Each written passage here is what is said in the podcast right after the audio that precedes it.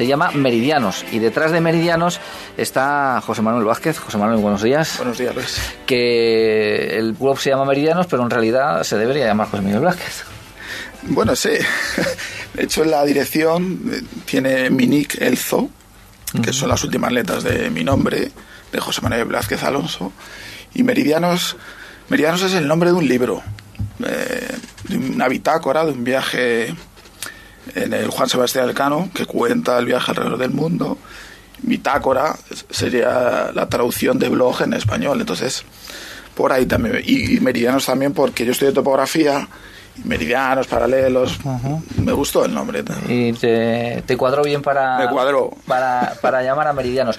Eh, mes a mes nos va a acompañar eh, José Manuel para hablar de, del blog, de los contenidos, contenidos muchos de ellos, por ejemplo, el último que es del 1 de septiembre, Campeonato de Lucha de Malabaristas. Ahora nos eh, le preguntaremos de dónde saca todas estas historias que aparecen allí y algunas historias también que tienen que ver con la provincia de Ávila y lo que haremos todos los meses pues es repasar un poquito algunas de las historias que nos haya llamado especialmente la atención de las que aparezcan en, en su blog durante el, último mes. Aunque hoy en este primer programa queríamos que nos hablara un poquito más de él y de, y de Meridianos.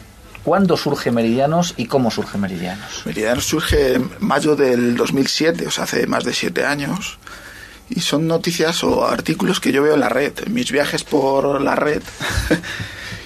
que me gustan, normalmente se lo enviaba a la gente a través del correo, mira lo que he visto, tal. Y algunos me dicen, ¿por qué no lo pones en un sitio que lo veamos todos y lo puede ver más gente? Y así surge en un alojamiento gratuito que es Blogger. Ahí puedes subir tus noticias, tus artículos, tus vídeos.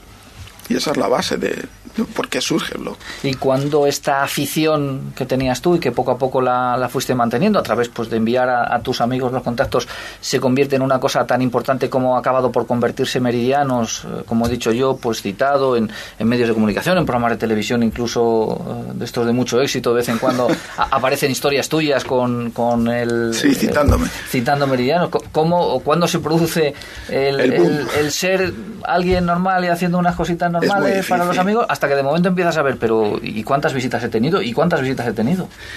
Mm, Yo empecé a notar realmente el número de visitas y que la respuesta de la gente, los comentarios, un año tardó, yo creo, uh -huh. que es poco, en la red es poco. Y no sé decirte. ¿Y qué, y, qué, y, qué, das tú que noten otros, por decirlo de alguna manera? Porque blogs en internet hay cientos de Intento miles. Intento diferenciarme, ser eh, original, que no aparece en otro sitio. Posiblemente en inglés sí haya mucho de las noticias que aparezca, porque yo lo recojo de blogs americanos sobre todo, o de agregados de noticias americanos. Y lo traduzco, lo pongo al, al español, o cojo historia relacionada con el español, y le doy mi particular visión. Siempre hay que buscar... Eh, no como una agregado de noticias, o sea, darle tu, tu visión particular de esa misma noticia. Porque lo tuyo, aunque la información la recojas en otros blogs, no es un cortapega, porque en muchas oportunidades lo que pasa es que aparecen muchos blogs y muchas páginas de estas que son. Y, y ves exactamente lo mismo, contado de la misma manera, con los mismos contenidos, las mismas fotos y las mismas erratas, y es que tiene ratas en 200.000 páginas. Me ha pasado, yo a veces me he equivocado, me he equivocado y la han copiado con la errata y todo, incluso en televisión. lo he visto, o sea que. Eh, es eso, es diferenciarte. O sea, la misma noticia, si tú la das, das desde un punto de vista tuyo, personal, si tu seguidor le cae bien o le hace gracia, pues te vas a diferenciar en ese, en ese mundo tan parecido de los blogs. Eh, tan parecido, pero económicamente esto tiene algún tipo de, de salida o no? Nada, nada. Eh, tengo anuncios, pero no da ni para. Si tuviera que pagar el alojamiento, no daría ni para pagar el alojamiento de, de, la página, o sea, nada. Porque uno siempre piensa en las historias de estas de éxito que surgen en internet, claro, como siempre nos cuentan que Fulanito empezó con no sé qué, no sé cuántos, y ahora, bueno, no hay que más que irse Zuckerberg de turno, esto, sí. eh, eso pasa, me imagino, una o dos veces y, y, poco más. El resto de, soy. De hecho, de hecho creo que blogs, eh, en, en otro programa de radio hablamos, había cerca de 300 millones de blogs diferenciarte en eso. En España me parece en algunos sitios aparece como el número 100, otros como el 1000. Es muy difícil. ¿Cuántas visitas puedes llegar a tener? Depende del día que aparezca, pero ayer, por ejemplo, me parece que fueron 10.000. Uh -huh. Depende del día. Normalmente la media estará en, en, en 2.000, puede llegar hasta 14.000, hasta 100.000 en un día.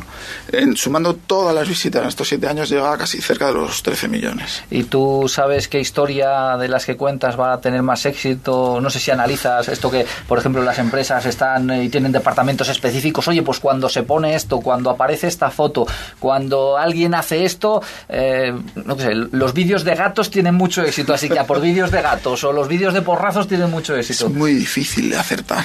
De hecho, cuando hago un artículo y pienso que va a funcionar, va, esto me lo he currado, esto es solo original, no aparece en ningún sitio, y no tiene la mayor repercusión. En cambio, a veces subes una foto original o poco vista eh, y cuentas una pequeña anécdota y, y se difunde increíblemente. O sea, ojalá lo supiera.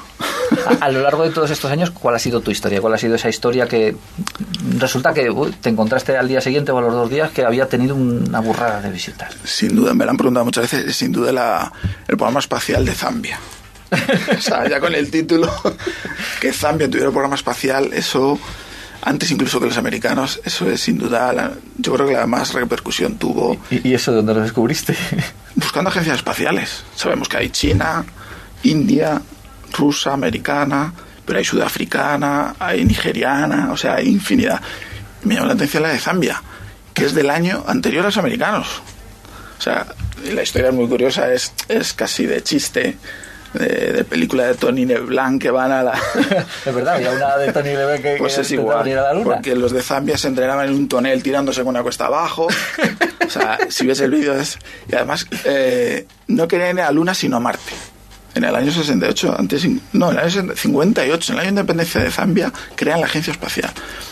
Una cabeza pensante un poco alocada se quedó en esa idea. Pidió subvención a la ONU, pero bueno, la noticia está ahí. La Agencia Espacial de Zambia al día siguiente apareció en, en otros medios, en la televisión, periódicos. Claro, esa noticia. Porque, bueno, por las referencias que hay, hay espacios, sobre todo en televisión, que deben tenerte ahí en favoritos y de vez en cuando miran para a ver qué ha puesto este chico hoy. Yo, por lo que he visto, sí. A ver, mis noticias eh, sí que aparecen en otros medios. Bueno, mis noticias no son mías, son de la red. Sí, sí. Igual que las recojo yo, las pueden recoger. Pero es casualidad que aparezcan al día siguiente, incluso, como te he dicho, con errores, que yo he citado mal y aparezcan. todos, a ver, todos, la red está ahí. Eh, mi, mi, blog, siempre que me cites, puedes copiarlo, o sea, no hay pro, ningún problema. ¿Y cuando, y cuando te has visto por ahí, no sé, en cualquier programa de televisión de estos... Eh... Me he puesto en contacto con ellos. Sí. Eh, decían que no, en principio lo negaban. Ajá. Pero claro, me envía la gente, me dice, no, no, mira este y este y este. Ya, yo no he visto todos los artículos que me han copiado, porque no veo esos canales, esos programas, a lo mejor todo. Y, y yo decía, es lo mismo. Y lo que te decía, los errores. Me pongo en contacto con ellos y al final me, reconoci me reconocieron que sí, pero que no era mío, claro. Que era de la red. Que, que en televisión no se cita.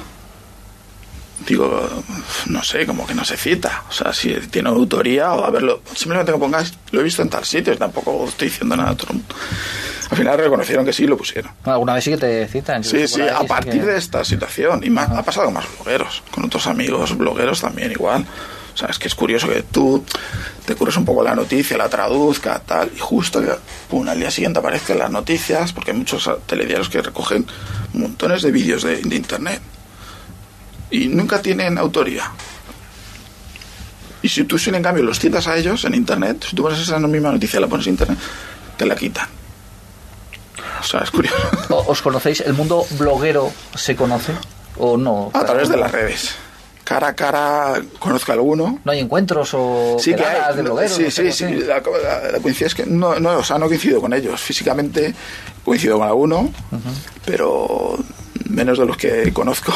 ¿Y, y hay blogueros piratas también? Eh, piratas que copia eh, y pega. Sí, que te sí. roben historias y que digan, mira, sí. este está aquí aprovechándose sí. de. Pero ese, ahora se sabe el día, el día, que se sabe que se publica. O sea, la fecha queda publicada. Si aparece cinco días después en otro sitio. Oye, pero si no, esa misma noticia la da otro punto de vista, en cuanto a otra cosa, me parece perfecto. Es añadir a la noticia mía. Si, no es quitar, es añadir. Yo no lo veo mal. Yo, de hecho, co copio de otros, añado. Tampoco pasa nada. Y cito. Si cojo de otro blog, siempre el vía tal.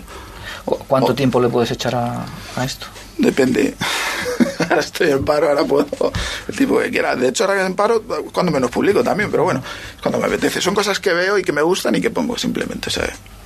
Artículos que llevan almacenados días y días, a ver cuándo lo saco, a ver cuánto completo, y otros es en el momento, lo veo, lo pongo y aparece. Oye, por ejemplo, la historia esta, la última que has publicado el día 1, este campeonato de lucha de malabaristas, ¿dónde lo sacaste? ¿Dónde lo hace? es un vídeo, mm, exactamente, no sé si lo tengo, de páginas de vídeos curiosos.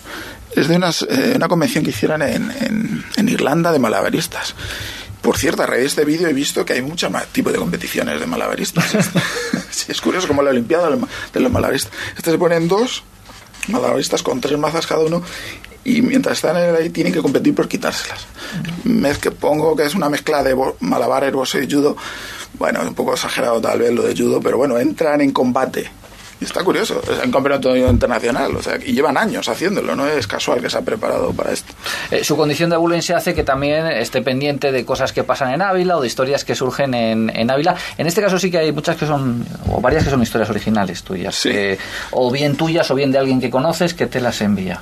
Eso es. Por ejemplo, está la del día de la el día que la provincia declaró su independencia. Hoy queríamos precisamente, para ya terminar este espacio, todos los meses lo que haremos es hablar de alguna de las historias que, que, publique y alguna de ellas que esté relacionada con la provincia de Ávila. Hoy le habíamos pedido que nos contara esto de, del día que Ávila se declaró independiente.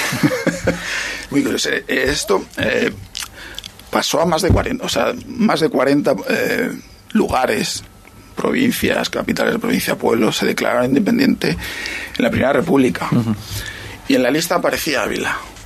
Eh, me conocía esa historia porque en Murcia. Sí, fue, de Cartagena es muy conocido. que fue la que más duró. El cantón de Cartagena, sí. Y en esa lista de, de ciudades independientes aparece Ávila. Ya me saltó la alarma, digo, Ávila, Ávila independiente. Y me pongo a investigar y no hay apenas información. Simplemente la cita. Ávila está ante las ciudades independientes. Ávila está, nada más y pongo a buscar y no hay una revista cuyo título, claro, me definía lo que era el artículo. Porque decía la frustrada insurrección cantonal de Ávila y que aparece en una revista de Estudia Zamora del año 88. Con ese título digo, esa me va a definir el artículo, me va a explicar más. Por cierto, tengo que agradecer a la búsqueda de ese artículo a Sergi Zan. Lo puse en internet. ¿Algún bibliotecario que me pueda ayudar? y me surgió, eh, me, ayudó a través, estuve buscando en tres bibliotecas de dos universidades, a través de internet. Yo sabía de la existencia de esa revista, pero no estaba colgada en internet, desde el año 88 y digitalmente no estaba, al final localicé el artículo. Tampoco aporta mucho más de lo que yo tenía, pero bueno, certificar lo que yo lo que había encontrado que sí que era confirma. Bueno, la declaración es el 20 de julio del 1873, en plena Primera República de España en una época de, guerras, de revueltas, de paro, pues hay un grupo de, cinco abulenses, entre ellos dos antiguos concejales, eh, eh, artesanos, comerciantes, que declaran la independencia de Ávila. Esa declaración eh, lo que intentaba es acelerar el proceso federal. los mm, republicanos intransigentes querían acelerar ese proceso. Iba, se iba a hacer, pero estos querían acelerar. Para, para hacerlo hacen cantones, como tipo Suiza. Y Ávila fue de Castilla y León, Ávila y Salamanca, creo, nada más, que se declararon independientes. Se quedó en eso, se quedó en la independencia, la declaración. La declaración, si la, este, tengo puesta la foto original del periódico que aparece en el cantón murciano del 25 de julio de 1887. O sea, cinco días después que se declare Ávila independiente aparece la declaración. Pero lo curioso es que la declaración no pasó del día. O sea, fuimos independientes ni siquiera un día ahora. Ni siquiera días. Por lo que he podido investigar, esta investigación que te he dicho de varias universidades, el artículo, se quedó en la declaración. En otras eh, provincias lo primero que hacía se tomaba la diputación provincial, se iba al cuartel, aquí se quedó la declaración.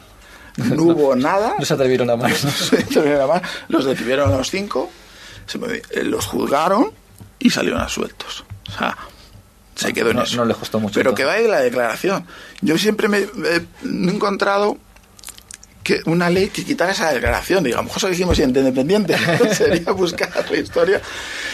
Se quedó en eso. Esto como la, la guerra declarada a los de Móstoles contra el ejército Sí, que francés, luego ¿no? se revisa. Hasta muchos años después. no 200 sea- años después Sí, sí. aparece que sigue declarada la Quién guerra. sabe, a lo mejor alguien buscando papeles resulta que llevamos siendo independientes y no nos hemos dado cuenta durante todos estos años. Bueno, pues historias como estas serán las que mes a mes tendrán cabida en este ser bloguero en el que tendremos la compañía de, de José Manuel Vázquez.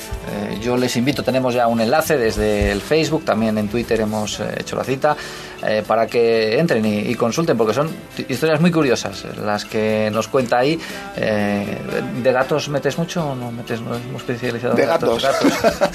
hay cientos de vídeos de gatos. No, no, no, alguno habrá, alguno. Es que hay más de 2.000 entradas. En 7 años posiblemente haya de gatos, historia de gatos. Sí, sí. No, yo porque Sí, ahora que lo pienso sí que hay que de gatos. es que tiene mucho éxito en, Sí, sí, sí. en internet los gatos. Pues nada, eh, José Manuel, muchas gracias por acompañarnos y si te parece te esperamos en el mes de octubre para que nos cuentes alguna historia también curiosa. Y ya les adelanto que tiene que ver con lo que pasa en el mes de octubre aquí en Ávila, que es que celebramos a la Santa, así que ya podemos ir adelantando un poquito. José Manuel, muchas gracias por acompañarnos hasta, hasta octubre.